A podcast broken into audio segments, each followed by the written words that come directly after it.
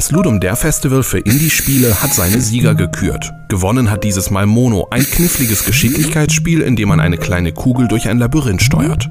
Vorsicht vor den blauen Flipperwänden, die einen ganz schnell vor die roten Todesbalken stoßen.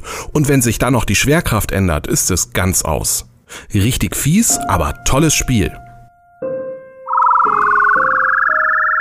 Der zweite Platz ging an You Must Escape, in dem man sich nur über die reflektierenden Schallwellen seiner Schritte orientieren kann.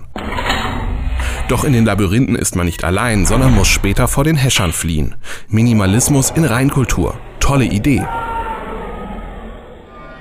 In Icefishing weiß man hingegen im ersten Moment gar nicht, was man eigentlich tun soll.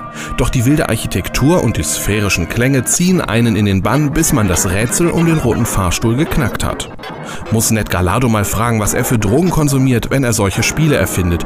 Immerhin ist es schon sein fünftes. Wem das zu lange dauert, der kann seine Multitasking-Fähigkeiten in Terminally Ill testen. Kaum gestartet geht es auch schon los. Während man links noch die Erklärungen liest, muss man rechts bereits einen Ball mit einem Pongschläger retournieren und oben den herunterfallenden Blöcken ausweichen. Simple Idee, doch bockschwer.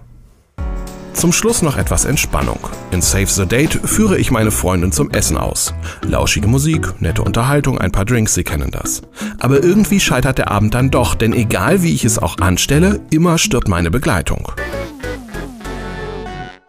Da bleibe ich doch lieber zu Hause. Sicher ist sicher.